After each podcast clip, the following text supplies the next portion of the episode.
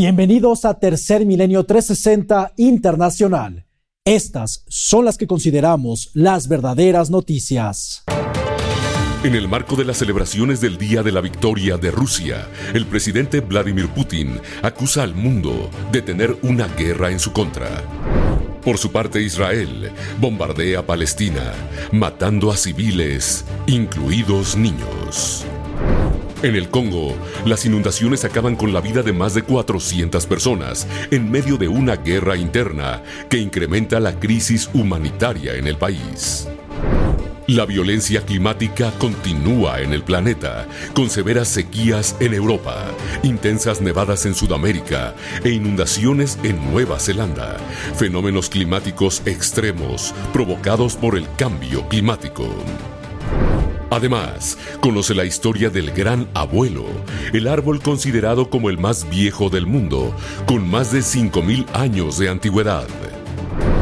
Y en noticias del fenómeno ovni, la oficina AARO del Pentágono de los Estados Unidos, encargada de la investigación del fenómeno ovni, reconoce que está investigando un incidente del 8 de enero del año 2008, en donde dos aviones militares estadounidenses persiguieron a una flotilla de misteriosos objetos de tecnología no humana. Un hecho que habría sido atestiguado por centenares de personas. Además, continúa la aparición de los llamados ovni nube. En esta ocasión, dicho fenómeno se presentó en Colombia y Portugal. Le tendremos las imágenes. Mientras tanto, en Santa Clara, California, fue reportado un avistamiento ovni muy extraño, en donde aparecen decenas de objetos en una larga fila, algo similar a una membrana. No se lo puede perder. Así iniciamos con las noticias más relevantes del día, solo aquí, en Tercer Milenio 360 Internacional. Ahora, Tercer Milenio 360 Internacional con Sebastián Mausán. El día de hoy, durante la celebración del Día de la Victoria de Rusia contra la Alemania nazi durante la Segunda Guerra Mundial, el presidente de Rusia, Vladimir Putin, declaró Occidente está librando una guerra directamente contra Rusia.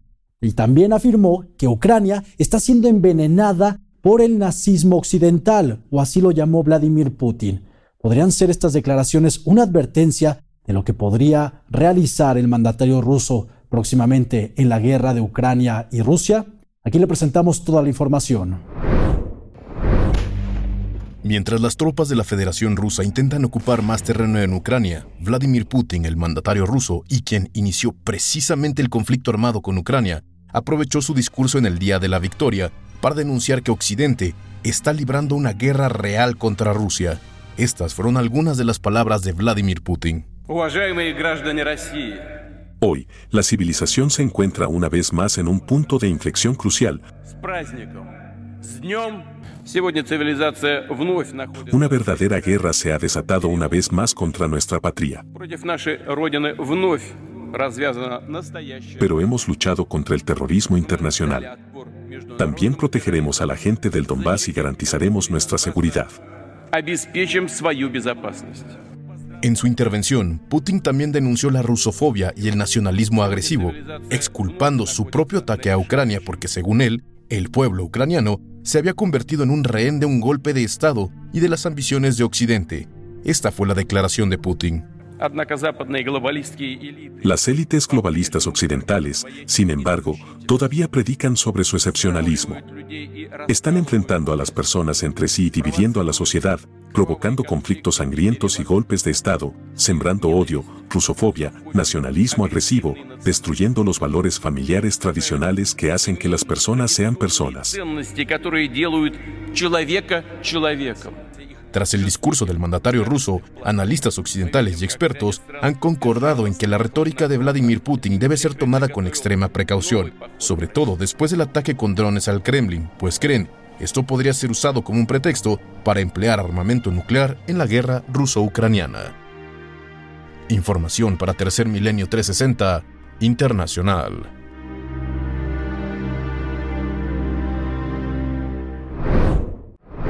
El ejército de la República Popular de China podría entrar en alerta máxima debido a los recientes ejercicios militares realizados por Estados Unidos, Japón y Corea del Sur en la región del Mar del Sur de China. Todo esto al mismo tiempo de que en Taiwán están enlistando a las mujeres para que formen parte de su ejército ante la posibilidad de que ocurra una guerra entre China y Taiwán. Sin embargo, muchos civiles en la isla de Taiwán afirman que no quieren que suceda una guerra tal y como está ocurriendo entre Rusia y Ucrania.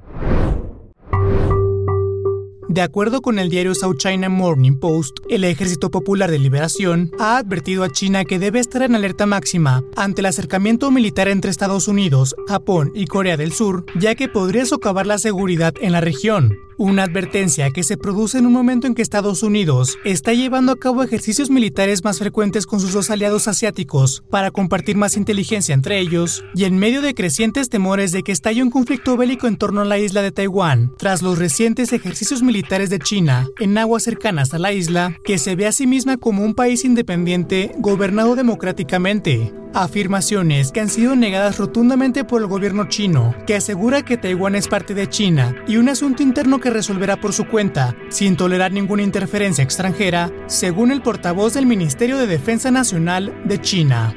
Si las autoridades de Taiwán continúan conspirando con las fuerzas extranjeras y haciendo provocaciones en la ilusión de buscar la independencia de Taiwán, el Ejército Popular de Liberación chino tomará las medidas necesarias para aplastar resueltamente cualquier movimiento secesionista e interferencia extranjera, y salvaguardar los intereses fundamentales de la nación china. Ante las crecientes amenazas a la seguridad procedentes del gigante asiático, Taiwán está permitiendo a las mujeres alistarse como reservistas en un programa que solo ha estado abierto para participantes masculinos para aumentar sus reservas y prepararse para una posible invasión china. Escuchemos a Tang Mi, una agente inmobiliaria que ahora es reservista en prácticas en el ejército de Taiwán. Vengo aquí porque lo que concierne al país es asunto de todos. Soy agente inmobiliario y he conocido a muchas familias nuevas, con lo que me doy cuenta de que donde hay familia, hay patria. Sin patria, no hay hogar. Así que decidí afiliarme cuando obtuve mi preaviso. Asimismo, el Instituto Nacional de Ciencia y Tecnología Xunchan de Taiwán está planeando convertir una serie de aviones cazas F-5 fabricados en 1970 en drones kamikaze para utilizarlos en caso de que China invada su espacio aéreo, lo que según analistas aumentaría gravemente las tensiones entre China y la isla. Ante esto, una gran mayoría de civiles que viven en ambos lados del estrecho de Taiwán han declarado que no quieren que se desarrolle un conflicto a gran escala como la guerra entre Rusia y Ucrania. Escuchemos sus testimonios. La gente no quiere la guerra, por ejemplo, la guerra entre Rusia y Ucrania, que es aterradora. Me estremece ver a la gente allí desamparada y sin hogar, porque la guerra tiene un impacto tremendo en la gente, sobre todo en la gente común como nosotros. Estamos realmente conmocionados, y esperamos que no vaya a haber una guerra de verdad ahora. Aquí es tan pequeño y hay tan poca gente, que no creo que nuestras armas sean lo bastante buenas para defendernos. El gobierno nos ha dicho que somos buenos, que somos fuertes, que no tenemos que tener miedo. Pero toda la gente en Internet, y las fuentes sociales, sabemos que son más fuertes que nosotros en realidad. Información para Tercer Milenio 360 Internacional. La madrugada del día de hoy, Israel realizó un ataque con 40 aviones en la franja de Gaza, bombardeando una región residencial con el objetivo de eliminar a tres líderes del grupo armado del yihad palestino. Sin embargo, en este ataque también le quitaron la vida a más de una decena de civiles, entre ellos niños. Una situación que cada vez es peor en esta región. Aquí le presentamos la información.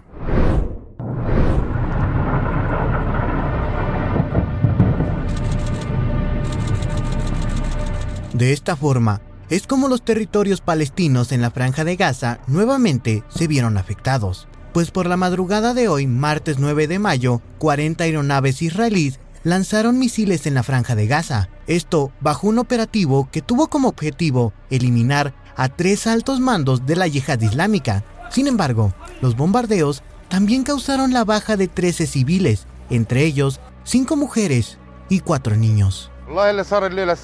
Tuvimos fuertes ataques aéreos en Gaza durante la noche como a las 4 de la mañana. La gente, los ancianos y los niños estaban aterrorizados. Escuchamos que habría una tregua antes de las 48 o 72 horas, pero los judíos nos traicionaron. Tenemos niños, mujeres, pacientes y personas mayores. Esto no es normal. Y es que desde la muerte en las cárceles israelíes por huelga de hambre del portavoz de la yihad islámica, tanto Palestina como Israel habían entrado en constantes ataques con misiles lanzados desde la franja de Gaza, llegando a una tregua que no fue respetada por Israel y que ahora tiene incluso a Irán apoyando a Palestina. Hoy más que nunca, la unidad y la cohesión de las fuerzas de la resistencia de la región y del mundo islámico son necesarias para acelerar la derrota del régimen sionista. Ebrahim Raisi, presidente de Irán. Ante ello, Benjamín Netanyahu, primer ministro de Israel, ha lanzado una fuerte amenaza a quien se atreva a ir en contra de los intereses políticos y de la seguridad del Estado de Israel. Nuestro principio es agudo y claro. Quien quiera que nos haga daño, lo lastimamos con una fuerza excesiva. Nuestro largo brazo llega a todos los terroristas en el momento y lugar que elijamos. Estamos en medio de una campaña y estamos preparados para cualquier escenario. Aconsejo a nuestros enemigos, no te metas con nosotros. Con estas declaraciones, Benjamín Netanyahu enciende el fuego en Oriente Medio y deja en claro que pese a cualquier amenaza, seguirá arremetiendo en contra del pueblo palestino. Seguiremos informando para Tercer Milenio 360 Internacional. La mañana del día de hoy el gobierno y la Secretaría de Salud de México declararon el final de la emergencia sanitaria por COVID-19 en nuestro país. Esto a pesar de que las autoridades sanitarias declararon que tendremos que aprender a vivir con esta epidemia posiblemente por el resto de nuestros días. Aquí le presentamos la información. El gobierno y la Secretaría de Salud de México han decretado el fin de la emergencia sanitaria del COVID-19 a lo largo de la República Mexicana. Esto luego de que la misma Organización Mundial de la Salud informara sobre este fin del estado de emergencia del SARS-CoV-2 a nivel global. De acuerdo con el subsecretario de Prevención y Promoción de la Salud, Hugo López Gatel Ramírez, México cumple con todos los parámetros y criterios para determinar el fin de la emergencia sanitaria en nuestro país, que son la tendencia a la baja de casos, hospitalizaciones y decesos debido al COVID-19, también los altos niveles de inmunidad por infecciones y vacunas, menor virulencia entre las variantes y mejoras en la respuesta, atención y tratamientos clínicos ante el coronavirus. Escuchemos al subsecretario de Salud de México, Hugo López Gatel. Las características que ha considerado la OMS para suspender la emergencia de salud pública de interés internacional, también se ha tomado esta decisión para el propio país. Finalmente, López Gatel agregó que el coronavirus ya es considerado una enfermedad endémica, es decir, que se ha vuelto parte de las infecciones que se presentarán con normalidad en México, predominando en la temporada invernal por lo que el sector salud ya se prepara para crear un mejor plan de respuesta ante los futuros brotes del COVID-19 en México. Información para Tercer Milenio 360 Internacional. También se ha tomado esta decisión para el propio país. La nación centroafricana, la República Democrática del Congo, un país que sufre por la violencia debido a grupos armados, epidemias por diversas enfermedades y la hambruna, es ahora también golpeada por la violencia climática, debido a que recientes inundaciones le han quitado la vida a más de 400 personas. Aquí le presentamos la cruda realidad que está viviendo la República Democrática del Congo. Luego de uno de los desastres más mortíferos de los últimos tiempos en la República Democrática del Congo, el lunes 8 de mayo todavía se estaban recuperando cadáveres de dos aldeas en el oriente de este país africano, donde las inundaciones mataron a más de 400 personas la semana pasada. Y es que las lluvias torrenciales causaron que los ríos se desbordaran en diversas localidades de la provincia de Kivu del Sur, dejando devastación y muerte a su paso. Así lo narra Alianza Mufansara, residente local de 22 años, que perdió a seis familiares por estas inundaciones. Perdimos a seis personas en nuestra familia. En nuestra casa están muertos cinco niños y nuestra mamá también, así que son seis. Así quedamos solo dos. Un niño y una niña, yo y mi hermanito. No tenemos nada. Yo me pregunto cómo vamos a vivir. En este momento no tenemos nada, mi hermanito hoy fue a la escuela pero no tiene nada, no sabemos cómo va a vivir, por eso estamos orando por ayuda, estamos viviendo como pájaros. El aumento de las temperaturas debido al cambio climático está aumentando también la intensidad y la frecuencia de las lluvias en África, según expertos climáticos de la ONU. Esto puede aumentar la destrucción provocada por las inundaciones y deslizamientos de tierra que ya eran comunes en Kivu del Sur. La mala planificación urbana y la débil infraestructura también lo hacen más vulnerable a tales eventos. A este desastre natural se le agrega la hambruna, otra precaria situación en la que ya estaba envuelta la República Democrática del Congo, puesto que la Organización de las Naciones Unidas para la Alimentación y la Agricultura, la FAO por sus siglas en inglés, declaró que esta nación africana estaba en el primer lugar de los países con mayor crisis alimentaria en términos de magnitud. Por si todo ello fuera poco, Recordemos que la República Democrática del Congo, particularmente en el este, ha estado plagada de una violencia generalizada que ha incluido asesinatos, violaciones y mutilaciones por parte de insurgentes armados de varios grupos, incluidos el denominado M23 y las Fuerzas Democráticas Aliadas.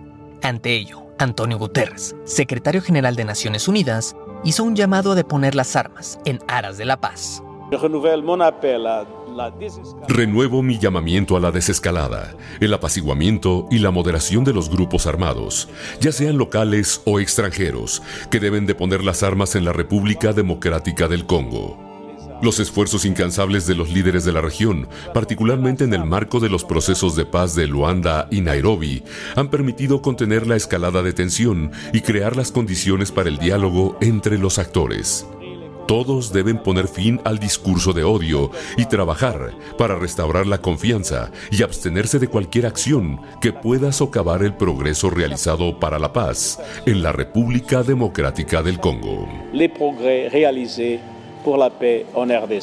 Probablemente la República Democrática del Congo sea uno de los peores países para vivir en estos momentos, afectada por desastres climáticos, precariedad alimentaria y grupos armados que controlan regiones del país. Seguiremos informando para Tercer Milenio 360 Internacional.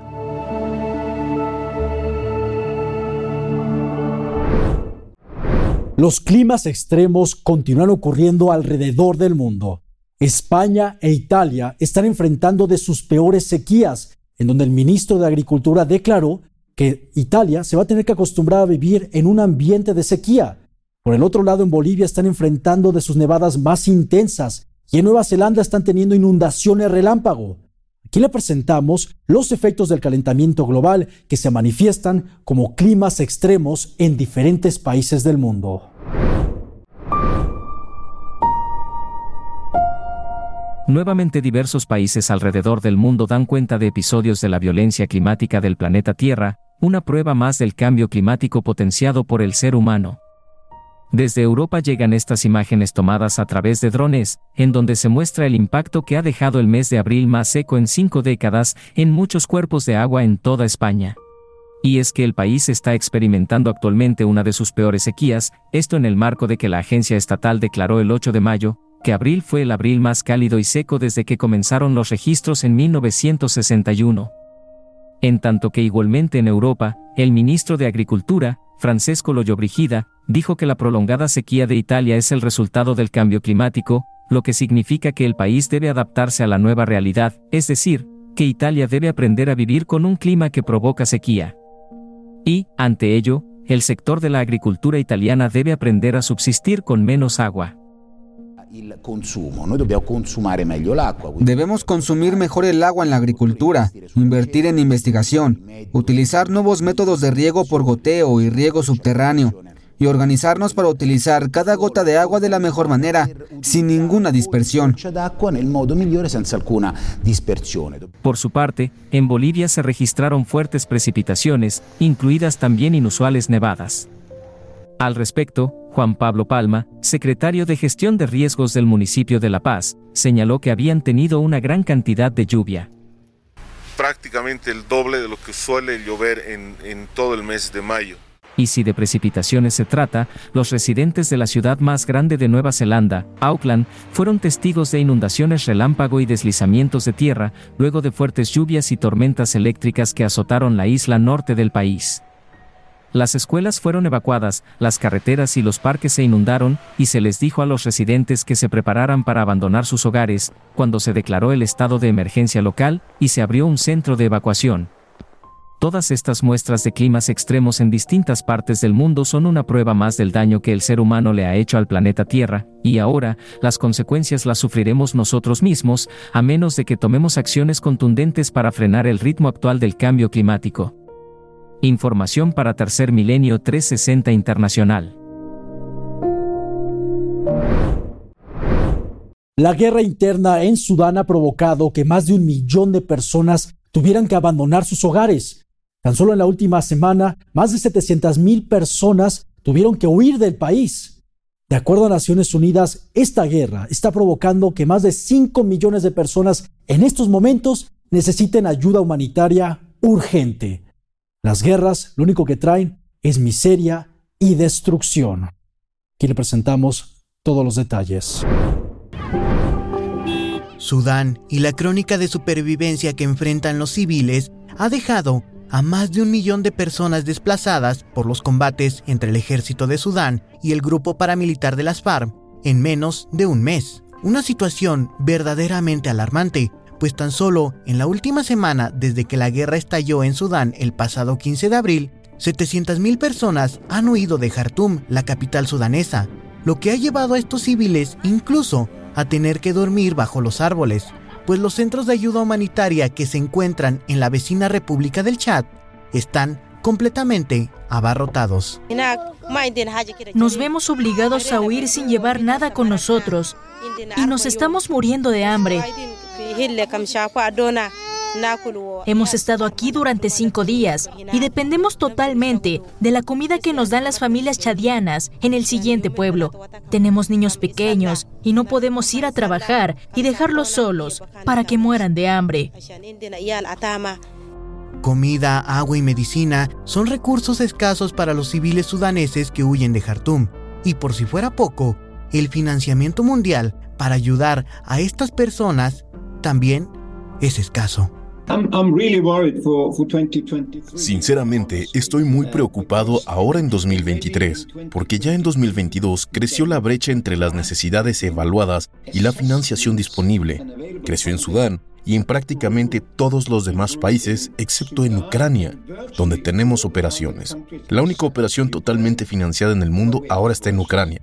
Todas las demás operaciones están catastróficamente subfinanciadas.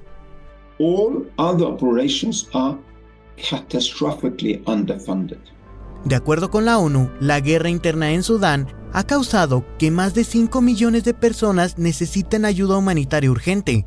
Entre los heridos, las personas que enfrentan hambruna e inseguridad, las agencias de ayuda humanitaria que se encuentran en la periferia de Sudán o bien en los países vecinos están completamente en jaque. Va a haber menos fondos este año. Rezo para que haya, pero la realidad es que va a haber menos y, por lo tanto, vamos a tener que trabajar para hacer más con menos y también asegurarnos de que no tengamos que tomar decisiones serias en todo esto. No quiero tener que hacer eso. Quiero asegurarme de que todos reciban los servicios, la comida y la asistencia que necesitan aquí. La actual guerra en Sudán solo ha incrementado una crisis humanitaria que de por sí ya tenían al país entre los 10 países con mayor inseguridad alimentaria y ahora también Sudán es de las naciones con mayores desplazados en todo el mundo.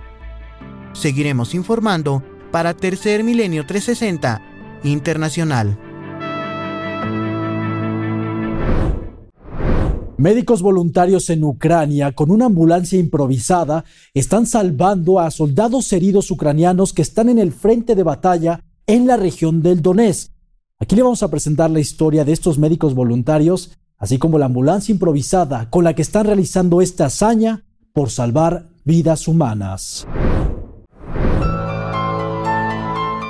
Un autobús, convertido en ambulancia improvisada y tripulada por médicos voluntarios, transporta a los heridos de las tropas ucranianas lejos de los frentes de batalla en el este del país.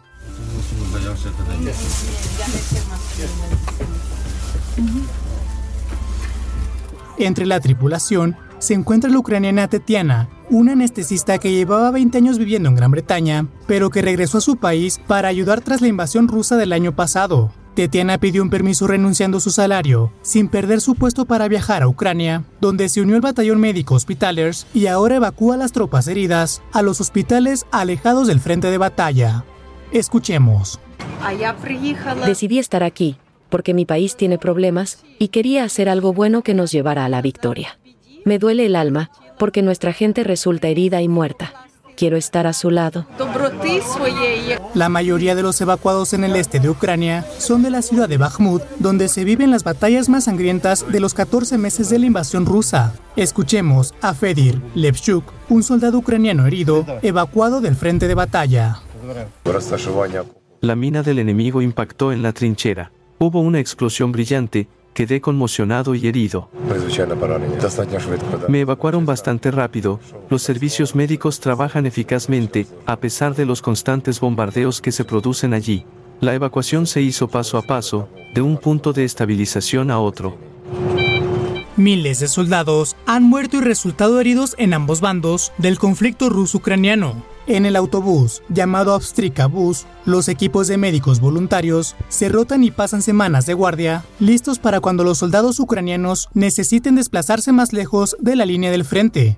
Además, esta unidad médica forma parte de una red más amplia de equipos de evacuación en Ucrania que conecta a los soldados en las trincheras con pequeños equipos en posiciones de retaguardia, luego con hospitales de campaña, pequeñas instalaciones cercanas y finalmente con grandes centros en casos suficientemente graves. Un esfuerzo memorable por parte de los médicos voluntarios por salvar la vida de los soldados heridos en Ucrania. Información para Tercer Milenio 360 Internacional. A tres meses de que ocurrieron los peores sismos en la historia de Turquía, la población continúa reconstruyendo sus ciudades afectadas, como la ciudad de Hatay. Todo esto en el marco de las próximas elecciones presidenciales en Turquía, en donde se espera se escoja un líder que los ayude a levantarse de esta catástrofe.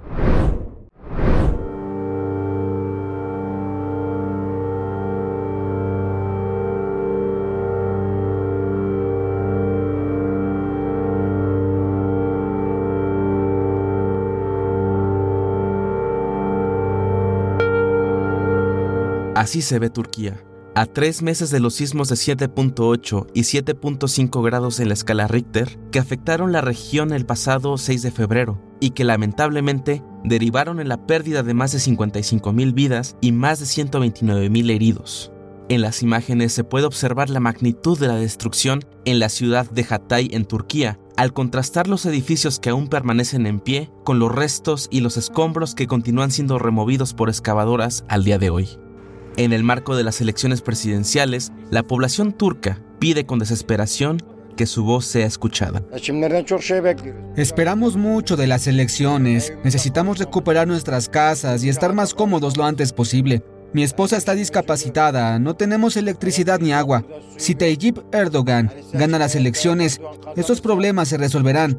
Pero si Tayyip Erdogan no gana, no sé qué será de nosotros. En medio de la incertidumbre, algunas personas piensan que el país no está en condiciones de tener elecciones. No podemos estar listos para las elecciones en este ambiente. No estamos listos para las elecciones en ningún sentido. Incluso quienes perdieron todo y la esperanza es lo último que les queda, poco a poco la están perdiendo también. Hablemos la verdad aquí ahora. Toda mi familia se fue. Todos fallecieron. ¿Por qué no estaría enojado contra el gobierno? Ninguna maquinaria vino a ayudar. Nada lo hizo. Pedimos ayuda, pero nadie vino. Todos nos ignoraron. Nadie nos vio. Nadie quiere escuchar nuestras voces. Tal vez no pensaron que iba a pasar un sismo tan fuerte.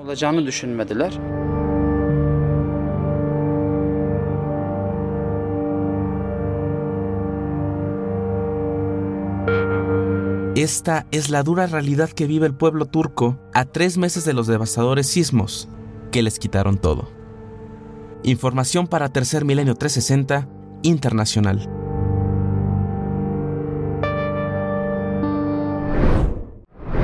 Científicos chilenos descubren que un árbol ciprés patagónico llamado el Gran Abuelo podría ser el árbol más longevo del mundo, con 5.500 años de antigüedad, superando por 600 años al árbol que antes se creía el más viejo de todos.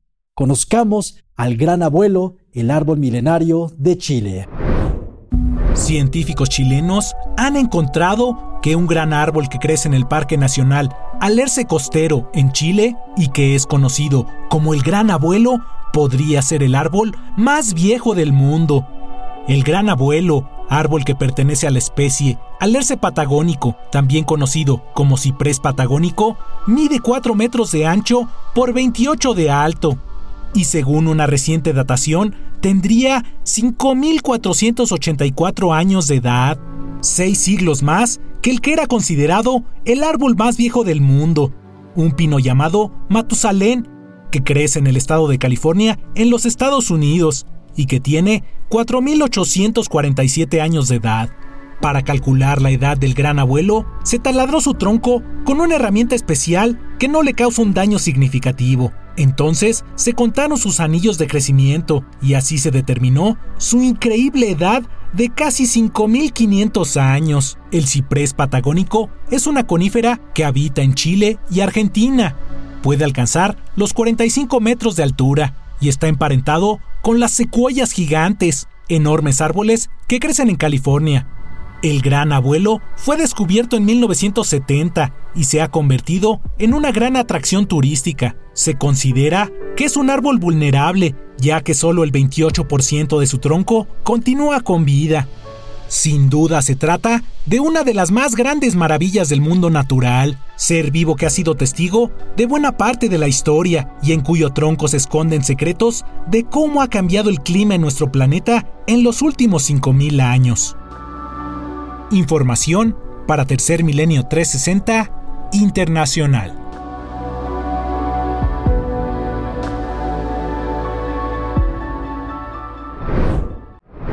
El Departamento AARO de los Estados Unidos reconoce que están investigando un suceso que ocurrió el 8 de enero del 2008, en donde un conjunto de aviones militares estadounidenses persiguieron a un conjunto de objetos voladores no identificados un suceso que fue atestiguado por centenares de personas en el estado de Texas. Aquí le presentamos toda la información. Altos oficiales del Pentágono están analizando las imágenes de radar, donde dos aviones de combate de la Fuerza Aérea de los Estados Unidos persiguieron a una flotilla de ovnis por espacio de una hora. El incidente ocurrido el 8 de enero de 2008 sobre el estado de Texas, en su momento fue reportado por cerca de 300 lugareños, quienes informaron a las autoridades haber sido testigos de la asombrosa persecución de hasta 12 misteriosos objetos esféricos que volaban en perfecta coordinación. De acuerdo con National Geographic, el registro de radar de la persecución se encuentra entre los 510 encuentros cercanos entre personal militar y objetos voladores no identificados, que actualmente están siendo investigados por la Oficina de Resolución de Anomalías de todos los dominios del Departamento de la Defensa de los Estados Unidos. El testigo presencial de Garn entonces oficial de policía, aseguró que miró fuera de su coche y divisó de 10 a 12 esferas fluorescentes. Habla el oficial Leroy Gatton. Se estaban moviendo muy rápido, y luego se detuvieron, y después, de repente, se dispararon. Segundos después vi pasar el vuelo de los aviones F-16. Por su parte, el piloto de una aerolínea privada Steve Allen, que estaba acampando con sus amigos, afirmó me di cuenta de algunas luces que venían a nosotros a una velocidad muy alta. Vimos naves que venían del este hacia el oeste. Tenían luces extremadamente grandes como una bengala de magnesio. Casi te quemaba los ojos al mirarlo. Se movían extremadamente rápido, más rápido que cualquier avión normal. Al verlos, notamos que había dos aviones F-16 en persecución. Fue increíble, nos dejó a todos en shock. Estaba fuera de este mundo. De acuerdo con el portal Daily Star, los últimos 15 años las autoridades militares negaron la existencia de los registros de radar.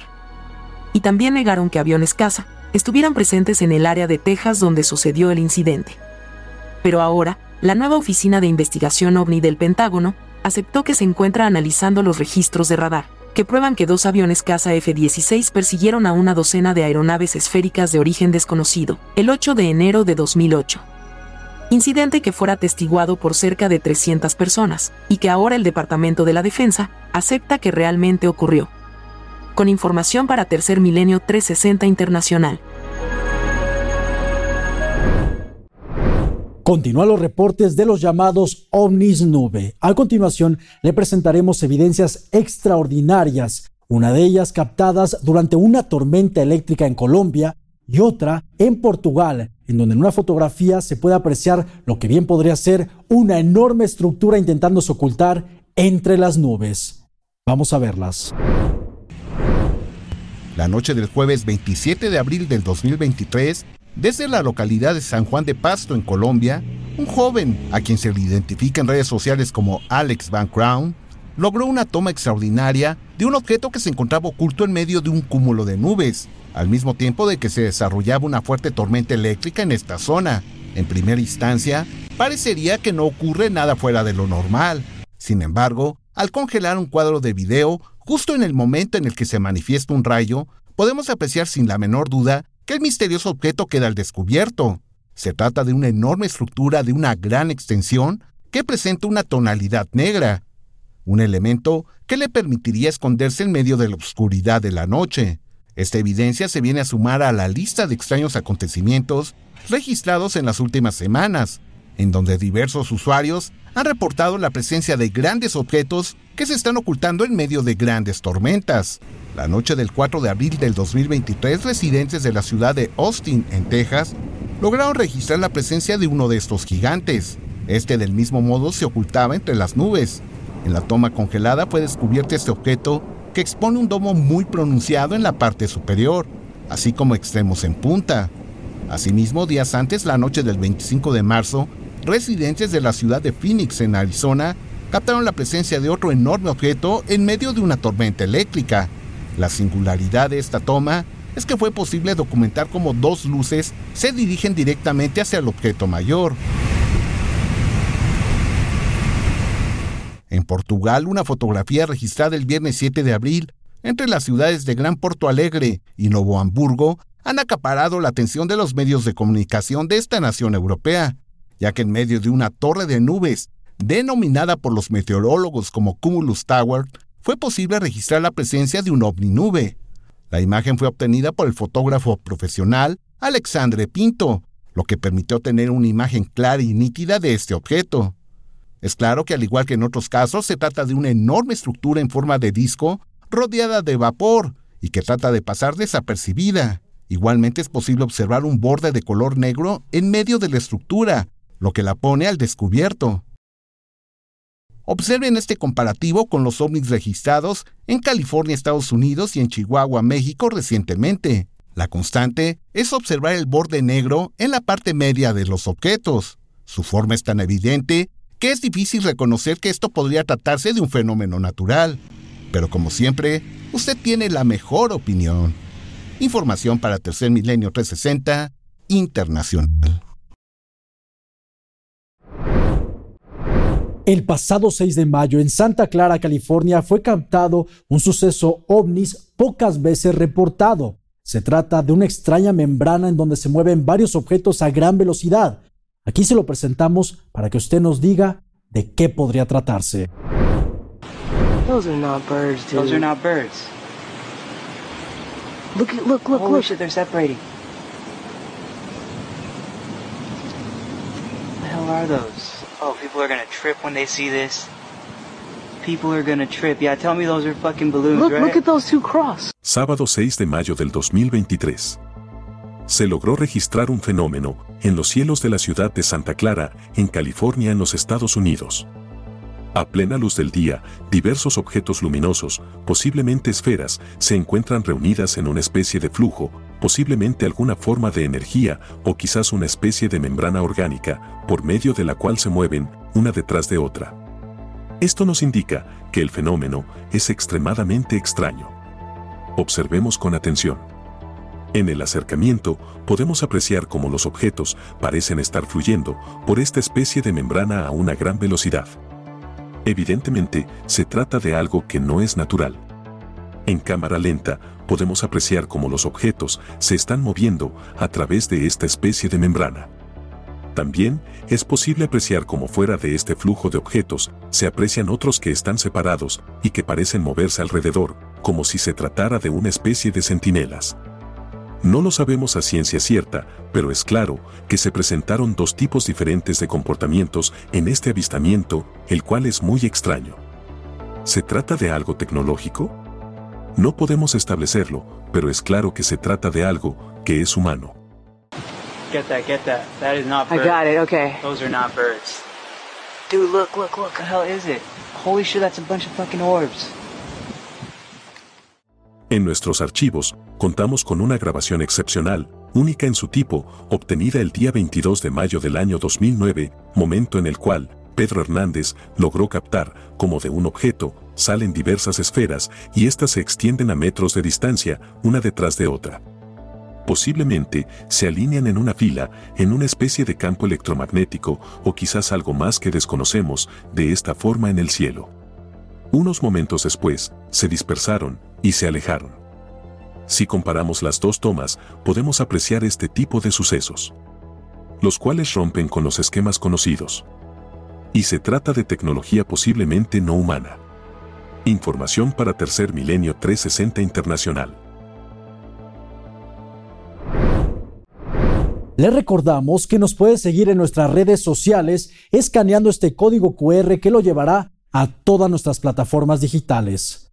Muchas gracias por acompañarnos. Lo esperamos en la siguiente emisión de Tercer Milenio 360 Internacional.